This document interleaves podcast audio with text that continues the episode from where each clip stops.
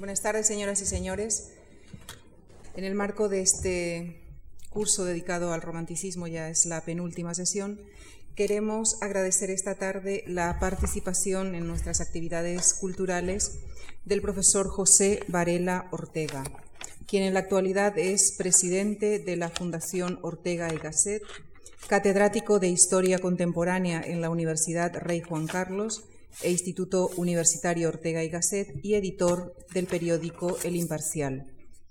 Con estos tres cargos que desarrolla en la actualidad, queda muy bien reflejada la dedicación profesional del profesor Varela Ortega en los campos de la investigación, la docencia y el debate. Se doctoró en primer lugar en la Universidad de Oxford y posteriormente en Historia Contemporánea en la Universidad Complutense de Madrid. Ha impartido clases en prestigiosas universidades y centros de investigación internacionales como el St. Anthony's College en Oxford, el National Humanities Center de Carolina del Norte, en la Universidad de California, en las universidades argentinas de Buenos Aires, Mar del Plata, en la Universidad de la Ciudad de Kobe, Japón, en el Colegio de México, entre, entre otros centros. En España ha ocupado plazas de profesor e investigador entre otros centros en la Universidad de Santiago, la Universidad Nacional de Educación a Distancia y el Instituto Balmes del Consejo Superior de Investigaciones Científicas. También ha sido catedrático en la Universidad de Valladolid. En varios de estos centros dirigió cursos de doctorado relacionados con el tema que hoy nos ocupa. Entre 2002 y 2005 ocupó el cargo de director del Colegio de España en París. Sus numerosas publicaciones versan sobre, sobre todo en historia contemporánea y reflexión política. Entre, entre ellas mencionamos Los amigos políticos, Contra la violencia, a propósito del nacionalsocialismo alemán y del vasco, Un puente sobre el Sena o El regreso a Bruselas, entre, entre otras publicaciones.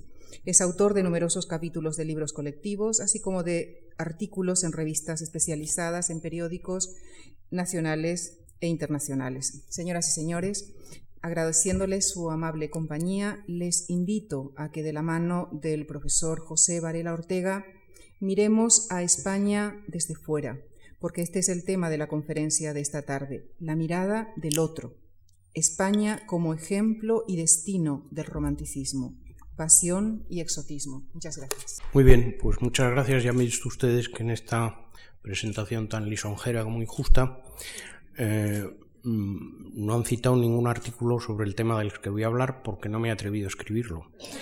Y llevo eh, aproximadamente 15 o 16 años con el tema. ¿Por qué?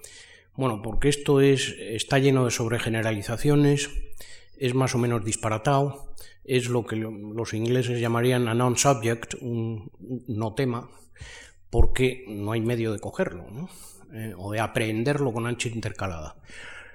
Eh, España España de época del profesor García Gual, que está aquí presente, y yo debería callarme, estando él, eh, ¿es, ¿es, la España romana? No. Es ¿qué, qué, tenemos en la cabeza cuando decimos España? Pues básicamente, eh, por lo menos hasta ayer por la tarde, no sé hoy, en fin, hasta ayer por la tarde, aquello que nace en 1812 ¿eh? y que es una república coronada de ciudadanos libres e iguales. Bueno, ahora como hemos vuelto al pasado, hablamos de heráldica y eh, eh, hablamos de derechos históricos, eh, que es naturalmente el antiguo régimen, que yo me enseñaron, me parece que era un profesor que se llamaba Moxó, que teníamos en la facultad, que se abolieron aquí en 1812 y en Francia el 4 de agosto de 1789.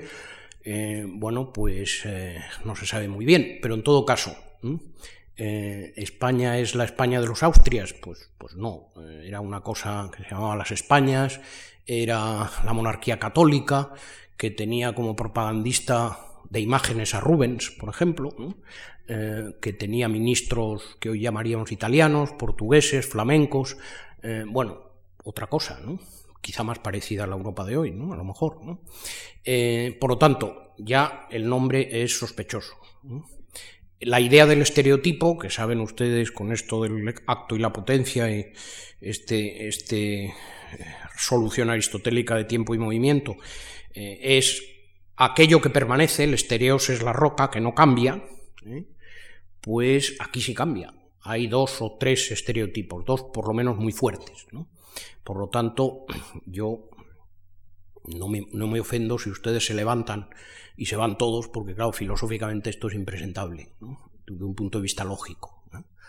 Em, eh, para poner una ilustración del tema, hay una famosa biografía de Wittgenstein en que este hombre paseaba con un amigo suyo, eh, pensador también, filósofo, se llamaba Malcolm, eh, por, por, Cambridge a lo largo del río y en el atentado este que tuvo Hitler muy al principio, en el año 39, justo al empezar la guerra, los periódicos alemanes dijeron que había sido el MI5 y, y el Foreign Office inglés y, y Malcolm le comentó a, al, filósofo austriaco, dice, bueno, yo eso no lo creo porque no es eh, muy del ser inglés el hacer este tipo de cosas. Entonces parece que Wittgenstein le miró y le dejó de hablar en dos años. yo espero que ustedes me sigan hablando después de... Eh, ¿Por qué? Porque es una sobregeneralización, es un disparate que no, tiene, no hay por dónde cogerlo. Y sin embargo, eh, por eso es muy difícil escribirlo, firmarlo sobre todo. Em, y sin embargo existe. El problema es que existe. Es decir, que eh, la imagen es muchas veces más poderosa que la realidad. ¿Eh? Pongamos dos ejemplos, uno más próximo, otro más lejano. El más lejano, el del 18, España tiene una imagen heredera de, decir, dicho así muy rápidamente, del viaje de una señora que se llamaba Madame de finales del 17, es la España decrépita, la España indolente, la España de la siesta, y sin embargo sabemos, porque ahí están los datos, que el siglo XVIII español fue un siglo de recuperación, fue un siglo importante, es uno de los éxitos de la ilustración europea. Bueno, la imagen es otra, es la de los filósofos, es la del país eh, decadente, eso, eh, indolente. Eh, la España casi de nuestra época, por lo menos de la mía, de los años 60. Bueno, aquí hay un. Las cifras son las que son. Hay un crecimiento anual acumulativo de un 7% en 20 años. Este país cambia dos veces de piel y, sin embargo, la imagen de España en los 60 es la que es. ¿eh? es una imagen, eh, hombre, ayudada por General Franco, pero en fin, eh, eso no quita para que los hechos sean los que sean, o son los que eran, de un enorme cambio económico y, social, y no es la imagen que tienen los otros en esa época. Es, no hay nada de cambio y de progreso en la imagen que había en Europa de los años 60. Por lo tanto, bueno, eso es el estereotipo. En otras palabras, no vamos buscando la verdad literal, sino la verdad literaria, que no es lo mismo, pero existe. ¿eh? No vamos buscando el sustantivo, sino el adjetivo, o dicho de otra manera, eh, si me permiten el juego de palabras, aquí lo sustantivo es lo adjetivo. ¿eh? Y los adjetivos son casi los mismos, desde la época del profesor García Gual, desde Apiano Marcelino, desde César, desde Osorio, es decir, son los que son, es literatura clásica, ¿eh? con énfasis distintos, ¿eh? con valoraciones distintas. Es decir, que aquí, en el ritornelo este, lo que interesa eh, no es tanto la letra como la música. Lo que interesa es qué énfasis se le da a ese adjetivo. por lo tanto, estamos en un tema de túnel del tiempo de túnel del tiempo, que se arrastra desde tiempos remotos. Y, bueno, el ejercicio que podemos hacer es encontrar las obras que los americanos llamarían seminales. ¿eh? Alguien, dice Montesquieu, dijo alguna vez una cosa y los demás la repiten. Bueno, quién es el alguien es lo que hay que ver. Siempre hay alguien más, más atrasado. ¿eh? y siempre llegamos a los clásicos, o casi siempre. ¿eh? Pondré a ustedes algunos ejemplos muy rápidos. El, mariscal Suchet, que desde el punto de vista de los patriotas eh, españolistas podríamos llamarle el carnicero de Valencia, como se llamaba en la época, el conquistador de Valencia, como decían los franceses, bueno, era un hombre contundente, eso es innegable, fusilaba sistemáticamente a las guerrillas que encontraba, pero escribía admirativamente al emperador sobre el tema, como buen romántico que empezaba a ser, y decía de aquellos eh, eh, de aquellos eh, guerrilleros que on dirait voir dans les guerrilleros l'esprit des anciens celtibériens. Bueno, el espíritu de los antiguos celtíberos era de lo que hablaba César, ¿eh? Eh, un espíritu indómito, que tenían más arrojo que constancia, decía César, que eran gentes que no se sujetaban a ninguna regla. ¿eh? Wellington habla de ellos diciendo que son un unruly lot, es decir, una eh, cantidad de gente que no se someten a ninguna regla. ¿eh? Que son, dicen los, los franceses, que son bandoleros, que son cuatreros. Bueno, pues a Piano Marcelino habla de pastoralis et latro. Es decir, que son pastores y que además roban, son cuatreros. Y eh, eh, Wordsworth, el poeta inglés, dice de Mina, el guerrillero, of one who lived unknown a shepherd's life, de alguien que vive sin saberlo, una vida de pastor, pastoril, exactamente lo mismo, está repitiendo ecos, pero ecos admirativos de resonancias clásicas. ¿eh? Em, mm, eh, Colincourt dice al emperador, esta gente lo que son es bandidos, no son guerrilleros, son bandidos, hay que fusilarles inmediatamente. Son como Viriato, dice, bueno, perro romanorum, eh, otro cuatrero, ¿no? desde otro punto de vista, desde el punto de vista de los romanos. Numancia, Numancia es la ciudad sitiada, que prefiere suicidarse a entregarse al enemigo, como Madrid en el año 36. El discurso de hazaña del 19 de, julio es otra vez como en el año 8. Esto es el pueblo en armas, como en el año 8. El Madrid revolucionario. Eh, gentes que eso, no son militares ordenados, ¿eh? son milicianos los que militan. ¿eh? son los ciudadanos de la ciudad en armas, la cité fil como decían los franceses revolucionarios. Bueno, Salutati dice, estos españoles tienen ardor, pero no arte, no son ordenados a esos efectos. Bueno, pues eso es la descripción de esta gente. ¿eh? Tienen una temeridad más que constancia, dice Guicciardini. Veamos otro, otra imagen del tiempo son semiorientales. Leemos a Hans Magnus Ensenberger describir el rastro de Madrid, no lo describe como el Marché Pius o como Portobello Market, no, lo describe como un zoco oriental. ¿Por qué? No, es muy distinto del de, Marché Pius, ¿no? Más pequeño, pero no es muy distinto. Mm, eh, y Simón de Beauvoir dirá, es que hay un subson de orientalismo. ¿eh? Il fume comme de turc fuman como turcos estos españoles. bueno, no es que en Francia antes fumaran poco, más o menos. No, eh, esto, hay esta idea oriental. ¿eh? Em, otra cosa curiosa, eh, de un libro seminal, Kant escribe una antropología geográfica en 1799 que va a marcar una impronta en Europa porque clasifica a los pueblos europeos y de ahí sale esta idea curiosísima, pero que tiene importancia, ¿no? como verán enseguida, de que estos iberos son como los eslavos. Son eslavos, son como los eslavos. Bueno, pues es una cosa que a Tolstoy le interesa y juega con ella, que Dostoyevsky se burla un poco de ella, pero que Kropotkin le ve ya el mordiente político y que Trotsky recoge en, en sus memorias y en su viaje hace un viaje por aquí, viene a España, y efectivamente le interesa mucho. Dice, bueno, esto, esto es fantástico, esto es igual que Rusia.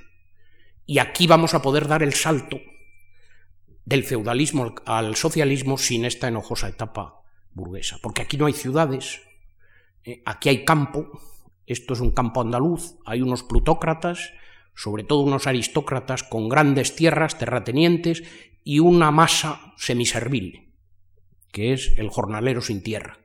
Luego aquí daremos el salto, ¿eh? igual que Bueno, si leen ustedes Los hombres de la dictadura de Maurín, un libro de la época, hay esta idea trotskista también. Y viene de ahí. Bueno, luego un sitio donde no había ciudades, no había burguesía, organizan esto del franquismo, que es una dictadura de la clase media, ¿no? Eh, en fin, no sé, eh, no debía haber gente, pero de algún lado salió, ¿no?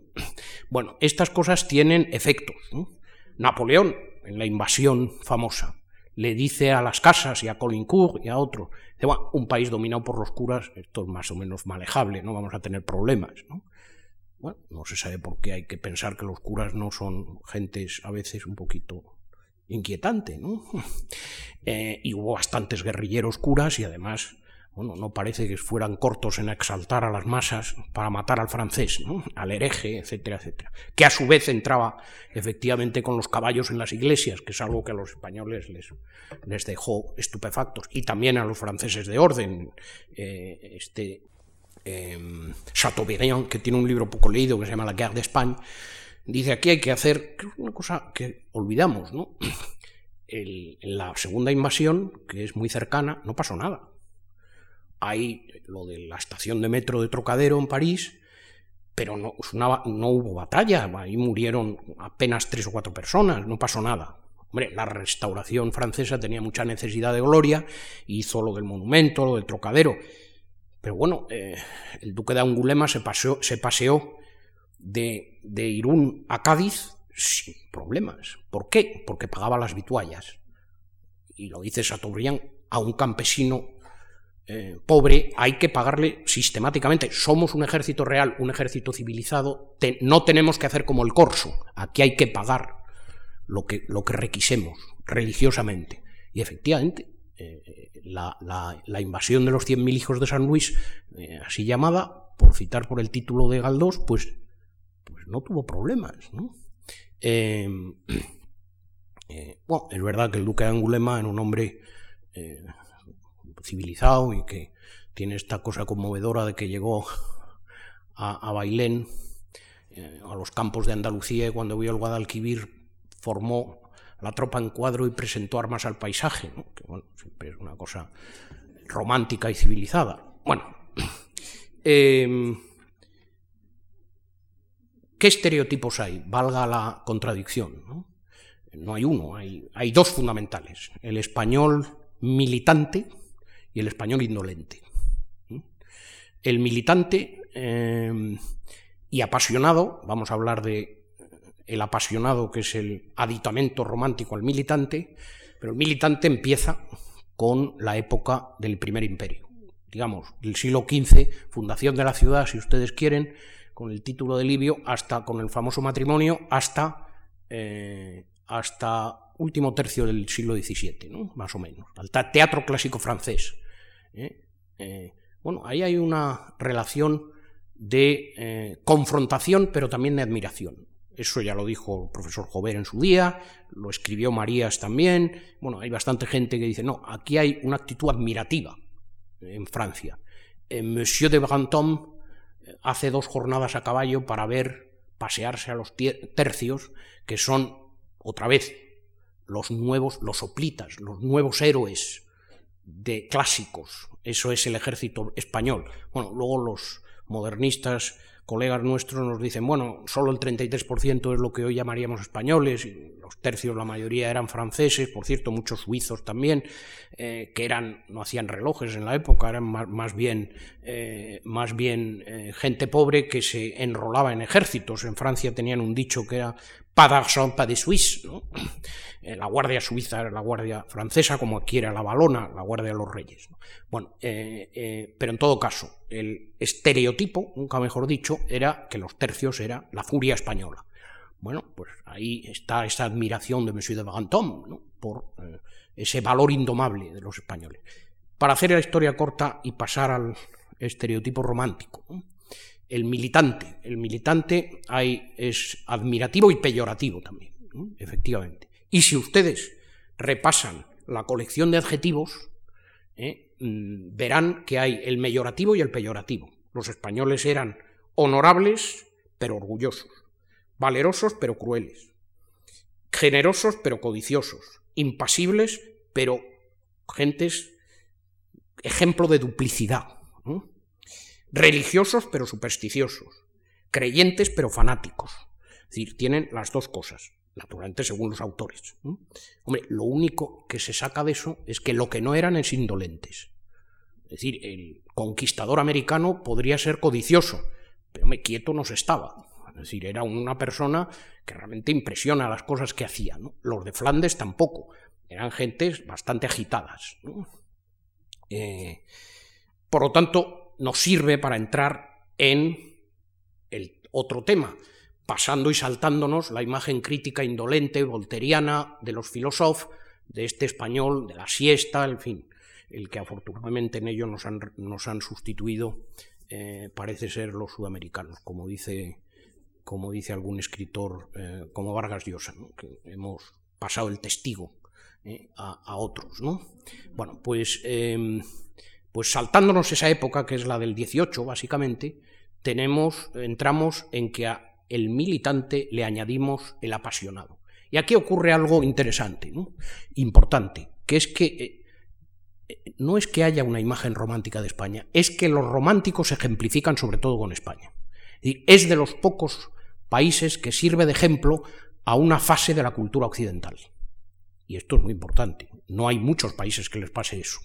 Pensamos en Dinamarca, bueno, pues sí, eh, tendremos lo de Shakespeare y tal, pero pensamos en Finlandia, un país muy, muy progresivo. Hombre, sabemos que tiene unas estadísticas buenas de educación, pero pero no, no, hay un salto automático, como ocurre con España. Ahí hay unas memorias de un embajador japonés que se llamaba Edamura, que estuvo aquí, y le destinaron primero, antes como ministro consejero en la embajada, le dieron sus colegas un banquete al salir de Tokio, y uno, al hacer el speech, el ministro dijo, ah, usted va al país de Carmen y de la Pasión. Bueno, ese señor, ministro de Exteriores en Japón, no sabía mucho de Carmen y de la Pasión, pero le sonaba el tema. ¿no? Bueno, eh, es decir, hay ese estereotipo. Hay una biografía interesante, como todas, de T.S. Eliot, el famoso dramaturgo, que lo refleja muy bien este problema, que lo principal es tener estereotipo. Luego ya veremos cómo cualquier publicista lo dice, lo principal es tener el nombre del corte inglés, luego lo demás podemos manejarlo como podamos. Este es uno de los países que tiene ese, esa impronta ejemplifica la cultura occidental con España, por razones que ahora veremos. Eh, o intentaremos, eh, en fin, aducir aquí, poner sobre el tapete. Eh, digo que esto de T.S. Eliot parece que en un momento dado, en una de sus obras, tiene una crítica furiosa en los periódicos ingleses. Entonces, un muy buen amigo suyo dice, tengo que ir a verle, se presenta en su casa, hay que despertarle antes de que lea los periódicos porque le va a dar al hombre un disgusto y tal. Entonces, le despierta y le dice, My dear boy, you had a terrible review. Y, y T.S. Eliot parece que no se inmuta y dice, Is it long? Is it long? Es larga, es larga porque de lo que se trata, efectivamente, tiene razón, es que sea larga, que haya crítica, ¿eh? que haya crítica, que estar presente, cualquier publicista lo dice. Y habrá en esta sala gente que sepa mucho más que yo del tema. Bueno, eso me parece muy importante. Y eso es lo que le da lo del romanticismo, a, eh, que tiene una época neorromántica en la guerra civil. No voy a extenderme en ello, pero es obvio, lo de Hemingway, lo de... ven ustedes las películas de la guerra civil, que hay películas, son películas románticas, eh, eh, desde, desde Por quien doblan las campanas hasta Spanish Earth, la de Rosif Murir a Madrid, Hispanía, eh, esa es más interesante, yo no hablo ruso, pero es de Einstein, es una excelente película, no hay más que verla para ver que son imágenes románticas, parece el burrito, el campesino, en fin, todos los elementos románticos. El que, derriba, vamos, eh, eh, despanzurra un tanque, no es un, un señor con un cañón antitanque, es un pastor con una onda que tira una granada. Bueno, eso hay que elegirlo, ¿no? es, ¿no? Ni incluso en esa época debía ser fácil elegir la, ¿eh? la, la, imagen, que es una imagen, pues eso, del guerrillero, del romántico, del indómito. Em, ¿Cuándo surge esto cómo se ve que surge? Me parece que la arquitectura es fundamental, es decir, porque no engaña, nunca, siempre está ahí. ¿no? Eh, hombre, eh, los últimos viajes de las gentes de los ilustrados, que son viajes descriptivos, como todo lo de ilustrados, el Gentleman's Tour, aunque aquí vienen para ver lo que no hay que hacer, no para ver lo que hay que imitar. Pero bueno, da lo mismo, es un viaje para aprender y describir. Describen las ciudades de Andalucía como la otra Bética, la otra Italia. ¿eh? Córdoba, y es verdad, en buena medida. leen ustedes ya a Ford, o a Gautier, Mérimée, cualquiera, los románticos, eh, ¿cómo ven Córdoba o, Sevilla? Como una ciudad oriental. Y las, eh, eh, los templos, iglesias, arquitectura, llamémosle cristiana o europea, dice que son unas setas sin ningún interés, dice Gautier. Lo que van buscando es la judería, la parte oriental, la mezquita, que los otros no ven. Y están ahí en los dos casos. El Escorial, Voltaire dice, es un monumento perfecto, es de una arquitectura realmente majestuosa, uno de los mejores ejemplos arquitectónicos del mundo. Eso sí, dice, battu sur le plan d'un français. Bueno, ya a francés al pobre Herrera, pero bueno, eso es lo de menos. Eh, en, en Gautier es un cauchemar architectonique. ¿eh? Es una especie de. ¿Cómo es? ¿Cómo, ¿cómo decimos? Pesadilla arquitectónica. Una pesadilla arquitectónica. ¿eh? Bueno, eh, ahí se ve la, enorme diferencia. Eh, no hay tantos años entre medias, ¿no? no hay tantísimos años entre medias. ¿Qué ven? ¿Qué quieren ver los románticos? ¿Y qué quieren buscar? Bueno, lo sabemos muy bien, la diferencia. El origen de los pueblos europeos en contra de la uniformización del 18 eh, lo que hay que buscar es el origen, la diferencia que está en la Edad Media. ¿eh? Walter Scott, en fin, en toda la literatura medieval. ¿eh? lo que importa es eso, es el origen, el genotipo, lo original. Y lo original y primitivo.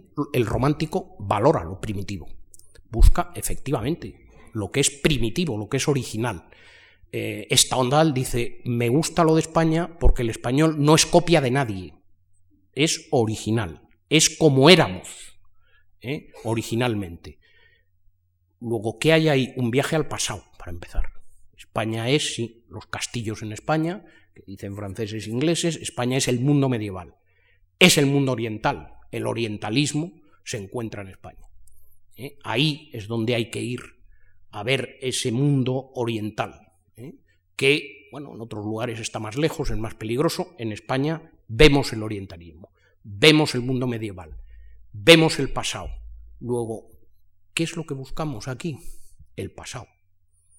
¿Qué buscamos? Ruinas. ¿Qué no nos gusta? Que las reconstruyan. Se indignan si, si resulta que, eh, que, que, la Alhambra empiezan a retocarla y a reconstruirla. A lo mejor no muy bien, no digo que tal. Pero les parece indignante porque esto, lo que, esto tiene que permanecer en ruinas ¿Y cuáles son las ruinas, los vestigios sociales? El mundo campesino. En España no hay burgueses, no interesan, no interesa Barcelona, no interesa Madrid, no interesa el mundo burgués. Es muy sintomático que, salvo los americanos, pues o, sobre todo Washington Irving y Longfellow y estas gentes, los demás no ven a ningún intelectual académico eh, eh, digamos, eh, burgués español, eh, literario o no, que les pudiera interesar. No ven más que a campesinos. Brennan, que está aquí tan tarde como en la guerra civil y después, y está en Alaurín, está en Málaga, está ahí al lado de Málaga. Málaga hay bastantes gentes que hablaban muy bien inglés, que eran muy anglófilos. había una tertulia de rebotica donde acudían don Fernando de los Ríos, acudía, que hablaba muy bien inglés, acudía em, eh, el señor Loring, una porción de gente que era de origen inglés. Eh, no, no tiene ninguna curiosidad don Alberto Jiménez, que no era un hombre vulgar y tenía enorme relación con, con gentes de la institución, con José Ortega y Gasset, iba todos los años a esa tertulia rebotica, no tiene ningún interés en conocerlo. Y Ticknor lo dice de una manera muy clara. No hay nada más aburrido y poco interesante que las clases altas españolas.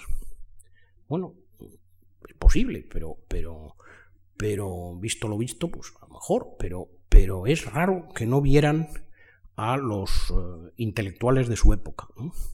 Eh, ¿Qué buscan el campesino? ¿Qué es España el campesino? ¿Cuál es el bestiario español? Lo exótico. Repasen ustedes el bestiario. El bandolero, el contrabandista. ¿eh? Tigno hace un viaje con contrabandistas desde eh, Sevilla a Lisboa y dice, lo, he pasado fantásticamente con estas high-minded fellows. Bueno, no sé cómo serían, eh, los contrabandistas, eh, los toreros, picadores, militares sublevados, les encantan. Em, Torrijos es una figura entre los apóstoles de Cambridge, un club que había en Cambridge, en que estaba Carlyle y Trench, que les parece fantástico. Eh, porque era un hombre muy imponente, con una cabellera rubia eh, muy apuesto y tal, y les parece eh, the manly character of Coleridge, dice, dice Trench y, Carlyle. Em, e, ese tipo de gente son los que ellos buscan y los que les parecen interesantes de España. Em, es decir, si ustedes repasan los bandoleros, no sé si lo he dicho antes, que son una figura principal. Bueno, Mérimée escribe una obra de teatro que se llama Le Voleur y que son sobre bandoleros españoles. Todos quieren tener la experiencia del bandolero ¿eh? y además si no la tienen se enfadan. ¿eh? Eh, este, una señora inglesa se llamaba Lady Bentham Edwards, que vino por la agencia Cooks puso un pleito a la agencia cuando volvió a Inglaterra porque no había encontrado ningún bandolero. Bueno, esto era fundamental eh, para ellos. Es decir, repasen ustedes el bestiario romántico. Salvo el barbero, no hay nadie que no tenga una profesión inquietante. De, de 8 a 3 no hay nadie. No hay nadie. Eh, es decir, el español de ciudad normal, que existía, entre comillas, que existía entonces, incluso en el mundo rural, que eran profesiones bueno, muy diversificadas, porque el mundo rural español es enormemente diversificado por razones obvias y geográficas y geológicas, eh, mm, no, no, había eso, es decir, es eh, las gentes exóticas. es decir, búsqueda de el atraso es beautiful, eso es lo que tenían en la cabeza. Hay que buscar eh, el pasado, hay que buscar lo oriental, eh, y eso es lo que interesa, lo exótico. Luego, aquí hay algo, una conclusión filosófica interesante. El romanticismo, la imagen romántica, es muy lisonjera en el adjetivo, eh, muy lisonjera. La música es muy lisonjera el fondo filosófico es muy derogatorio. ¿Qué quiere decir? Son diferentes, estos son diferentes. Y eso no era así en el español militante, ni es así en la idea crítica de los filósofos. Hay una carta de Grima Diderot que lo dice muy claramente. No, pero que esto de los españoles que tanto hablamos y ponemos ejemplos, y dice con alguna razón, para criticarnos a nosotros mismos. Buscamos ejemplos en España para hacer una crítica de las cosas que no podemos decir sobre Francia. Me dice, bueno, todo esto, todo esto son paparruchas, son exactamente igual que nosotros. Ils ont besoin d'être bien gouvernés. Eso es todo lo que necesitan, ser, estar bien gobernado. Por lo demás, son exactamente igual que los demás. Eh, eso no, no es la época romántica. Al contrario, se etnologiza al español. Es el diferente dentro de los pueblos europeos. Es verdad que el romanticismo busca las diferencias, pero este es el diferente. ¿eh? y se celebra la diferencia, se celebra el primitivismo, hay un viaje de Disraeli muy, muy claro, donde este, este país que es, que es Murillos al fresco, dice, está lleno de niños y de murillos y tal, es, un, es fantástico, ¿no? Eh, y el aire de España me hace sentirme mejor. Bueno, eso es lo que van buscando. Eh, celebran el primitivismo, celebran el exotismo, eh, y el progreso no es español, o no debe de serlo. No hay que reconstruir ruinas y desde luego no hay que industrializar el país. O les molesta.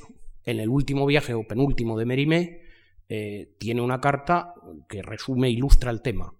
Dice, ve el ferrocarril, que ya se está extendiendo, estos son los años primeros 60 del siglo antepasado, y dice que está realmente shock, porque on a fait des progrès alarmantes dans la péninsule. Bueno, los progresos alarmantes son el ferrocarril. Eh, y Charles Iriarte, otro viajero de, la época, eh, llora por la España que está desapareciendo con las fábricas de Barcelona.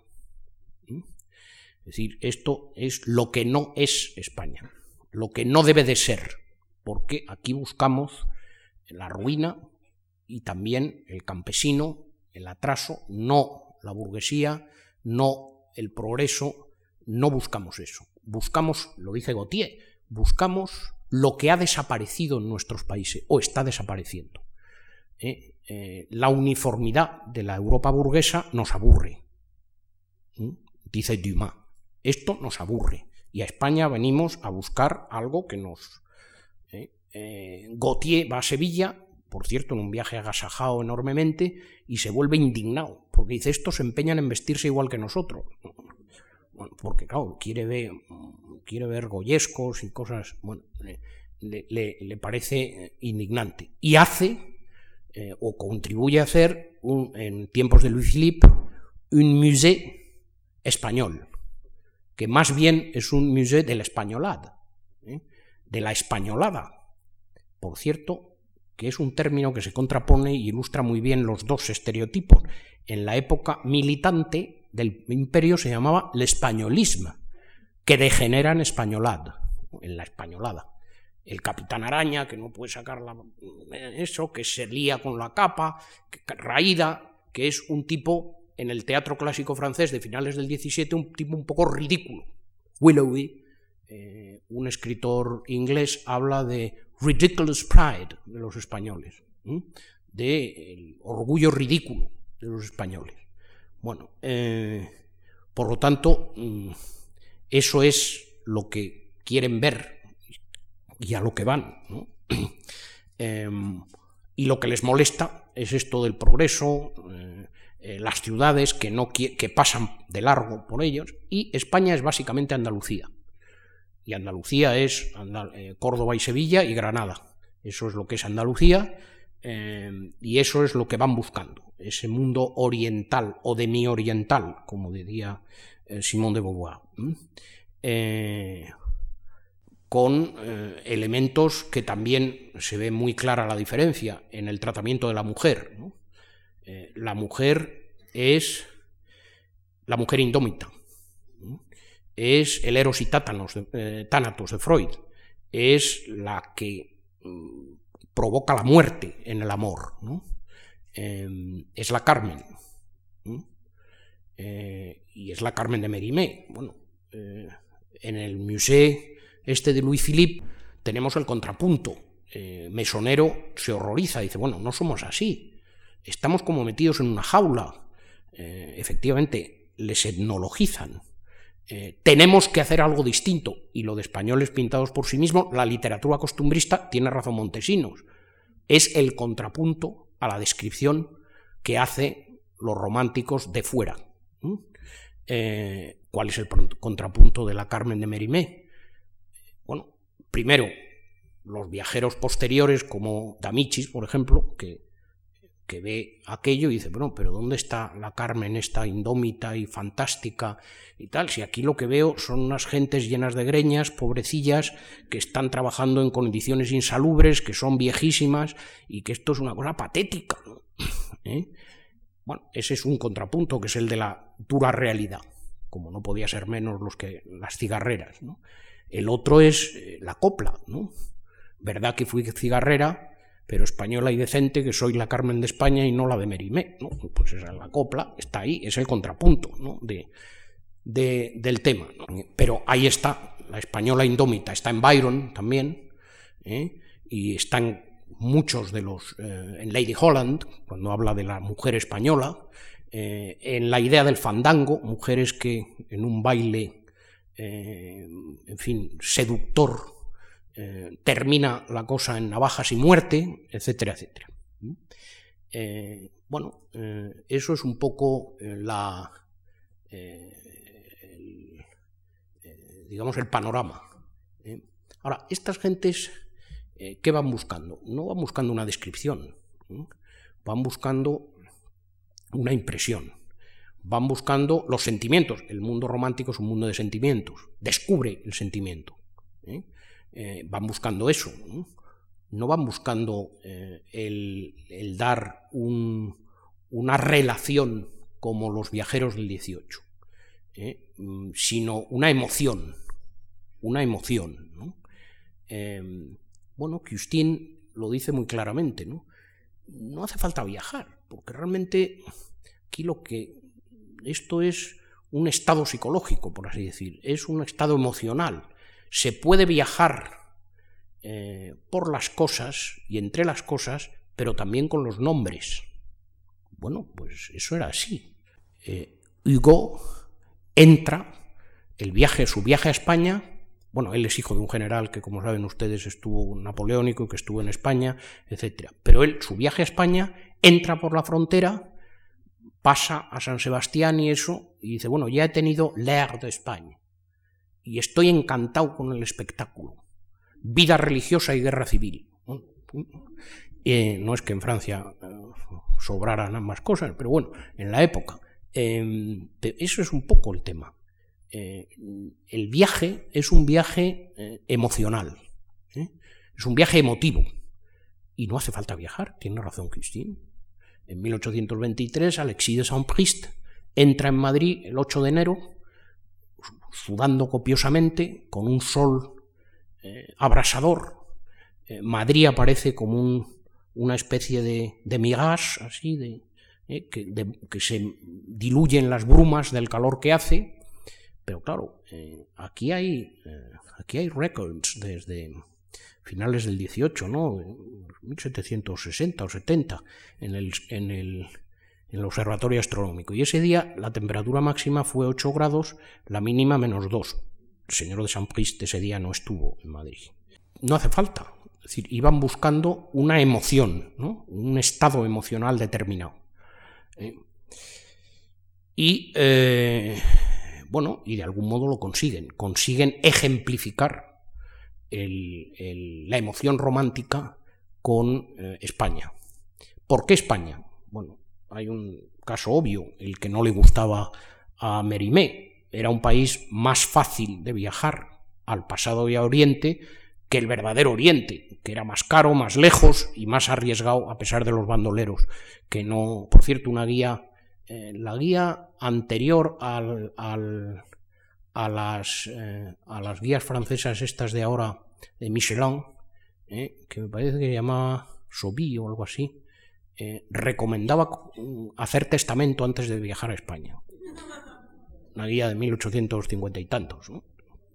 Bueno, estaba más cerca, era bastante más seguro, patrón oro, se, sabían lo que las cosas valían, bueno, existía una seguridad razonable, a pesar de todo.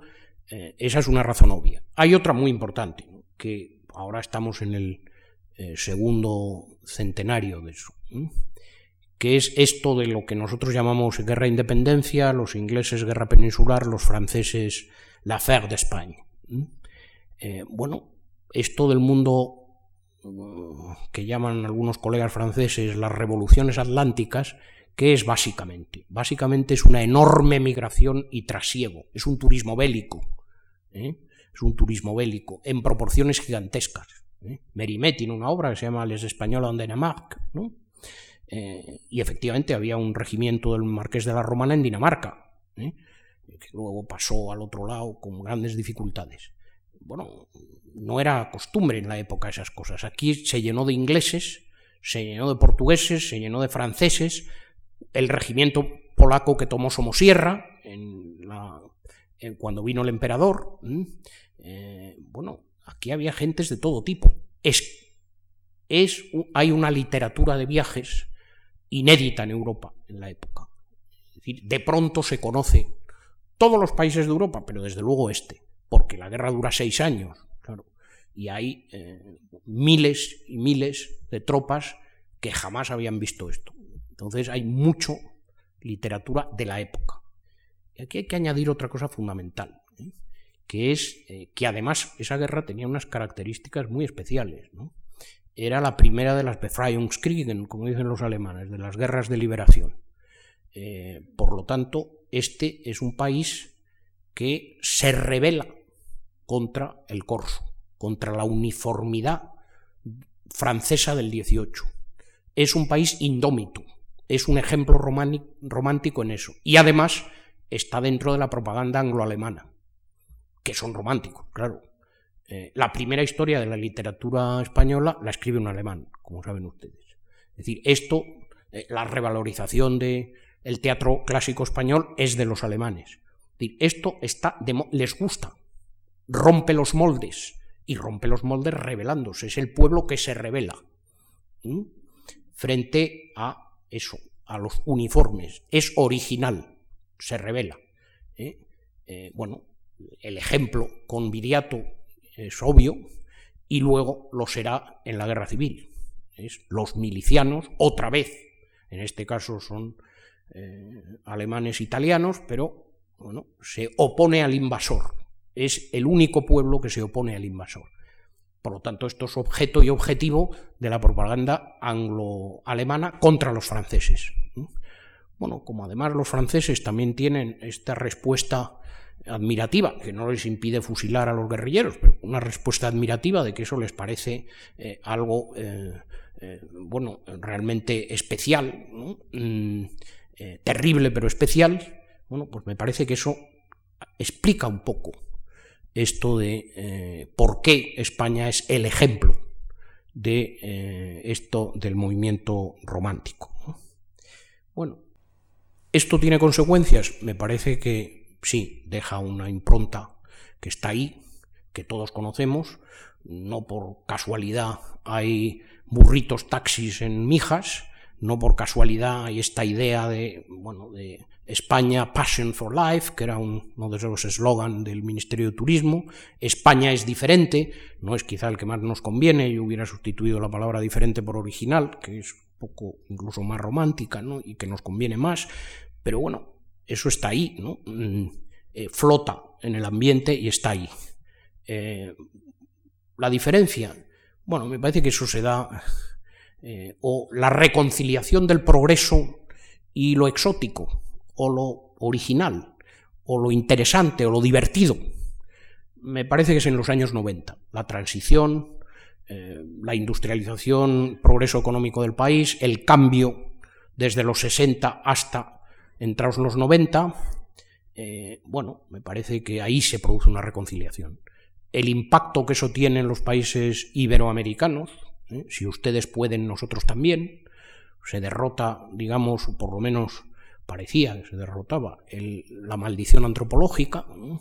Esto es posible compaginar el progreso con unas determinadas características originales, etcétera, etcétera. Eh, quizá en el año 92 esto de las Olimpiadas y lo de Sevilla pues sea eh, bueno pues el, matrimonio entre esas dos cosas que antes parecían disociadas.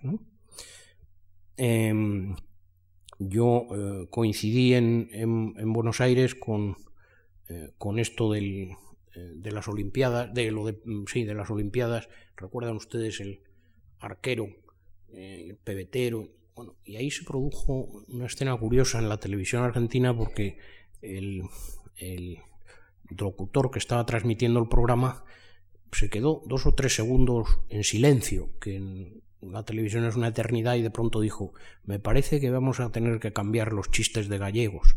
Bueno, pues eso es un poco la idea.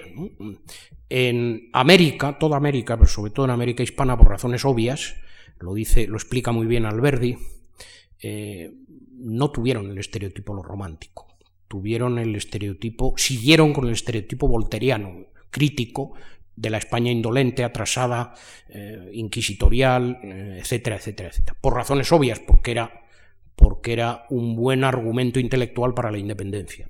Eso es bastante obvio y la literatura está ahí.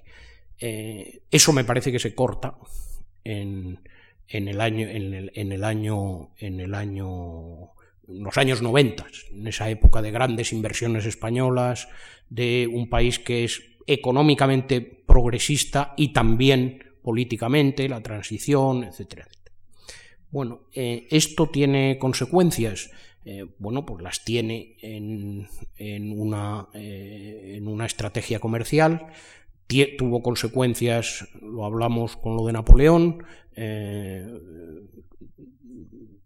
tuvo consecuencias en, quizá en la República y en la Guerra Civil, esta idea del país de masas campesinas, sin burguesía y sin ciudades, eh, bueno, son eh, el estereotipo es eh, bueno, una economía de, la inteligencia y de la información.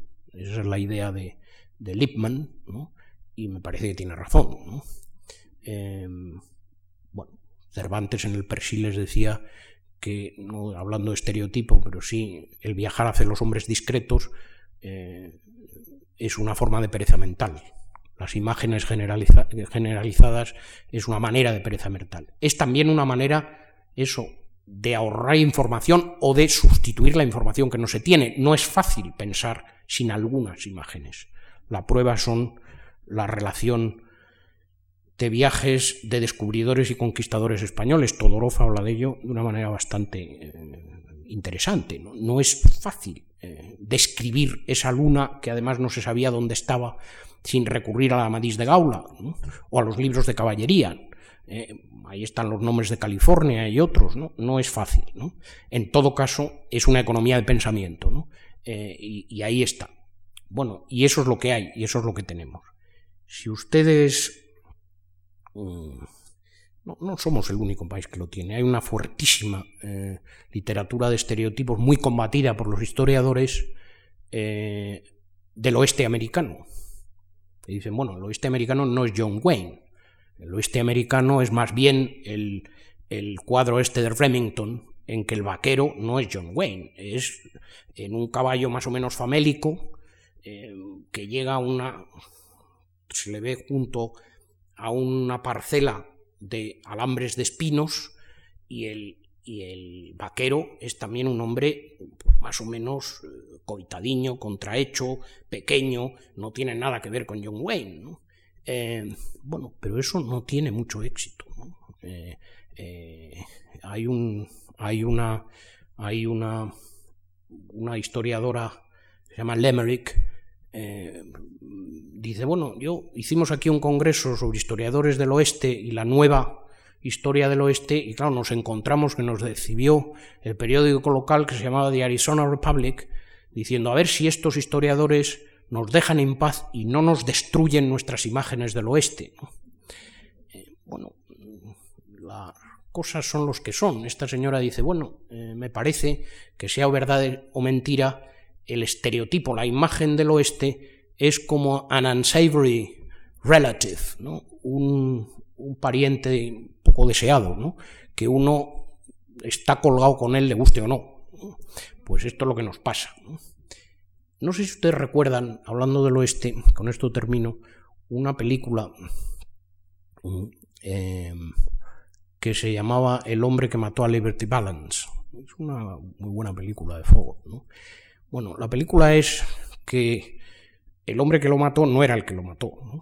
Y entonces hay un, reportero joven que descubre, va descubriendo la verdad. Y bueno, hay el viejo, resabido, resabiado eh, periodista que dice, bueno, pero vamos a ver, mire usted, em, eh, realmente em, si, eh, la real, si la imagen es más fuerte que la realidad, la leyenda, dice, es más fuerte que la realidad, Young Man, Print the Legend.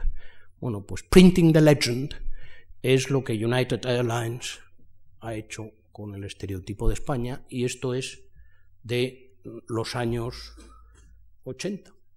Esto estaba en el Aeropuerto Nacional de Washington, el póster este, en 1888.